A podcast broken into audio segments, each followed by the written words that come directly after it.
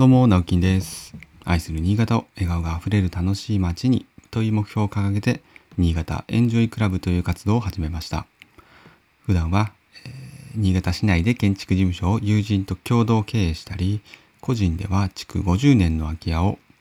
地域の子どもたち、また大人たちも含めた、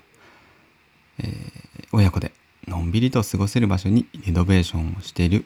寺尾の空き家という活動をしたりしています。はい、おはようございます。えー昨夜の深夜の放送から 割とすぐだなと思っていますが、しょうがないですね。えーちょっと今日はですね、えーあまり時間がないので、ショート目でいきたいなと5分ぐらいの内容でいきたいなと思います。じゃあ早速本題に行きたいと思うんですけども、今日ちょっとお話ししたいなと思ってたのが、ちょっとこの、まだテーマ的にはバンと言えないんですけど、この前聞いてた、あの、ある曲を聞いてね、うん、ああ、なんか、そうだったんだなとかって思ったお話なんですけど、まあ、どんなおお話かという、お話というか、どう思いかというと、だいぶうー古い、古いって言ってももう20年、でも古いか、20年、30年前ではないと思います。スラムダンクっていうあのアニメ漫画、アニメの、まあ漫画アニメか、アニメのテレビの主題歌だったと思うんですが、多分あのエンディングテーマだったかな。大黒摩季さんのあなただけ見つめてるっていう曲、皆さん知っていますかね？あなただけ見つめてるってやつです。あの、まあ名曲ですよね。未だに多分たまに聞くようなっていう方もいると思うんですが、私もあのアニメが好きで、アニメとか漫画好きで、で、アニソンのなんかこうまとめみたいなやつを、この前あの走ってる途中、走ってる途中、ランニングの途中に聞いてたんですね。いや懐かしいなーなんて思って聞いてたんですけど、その中の歌詞で、あの、まあ、ちょっと当たってない、そのまんまじゃないかもしれないんですけど、その、要約すると、まあ、あなたのためにね、あなただけを見つめてるっていう題名ですから、あなただけのために、まあ、こう便利な男の子たちを整理したっていう歌詞があるんですよ。で、私たちはちょっとピン、あの、聞いたことはあるんですけど、実際に知らない存在として、アッシーとかっていう言葉知ってますかね？あの、多分同世代の方は知ってると思います。若い方は知らないかもしれないですね。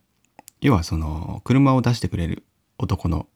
男の友達とか男の人のことをね、知り合いのことをアッシーって言うんですね。まあ、タクシーみたいなもんですよね。うん。で、なんかこういう考え方って今あんまりなくないですか？多分、で、そんなね、アニメソングの主題歌になるぐらいの曲がテレビで、テレビとかでこう、公にバーンと出されちゃったら多分炎上すると思うんですよ。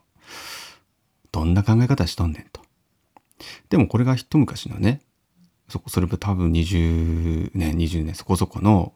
日本では当たり前というか受け入れられてたということだと思うんですよ。こんなにヒットした曲の中でそういうことが歌われているのに、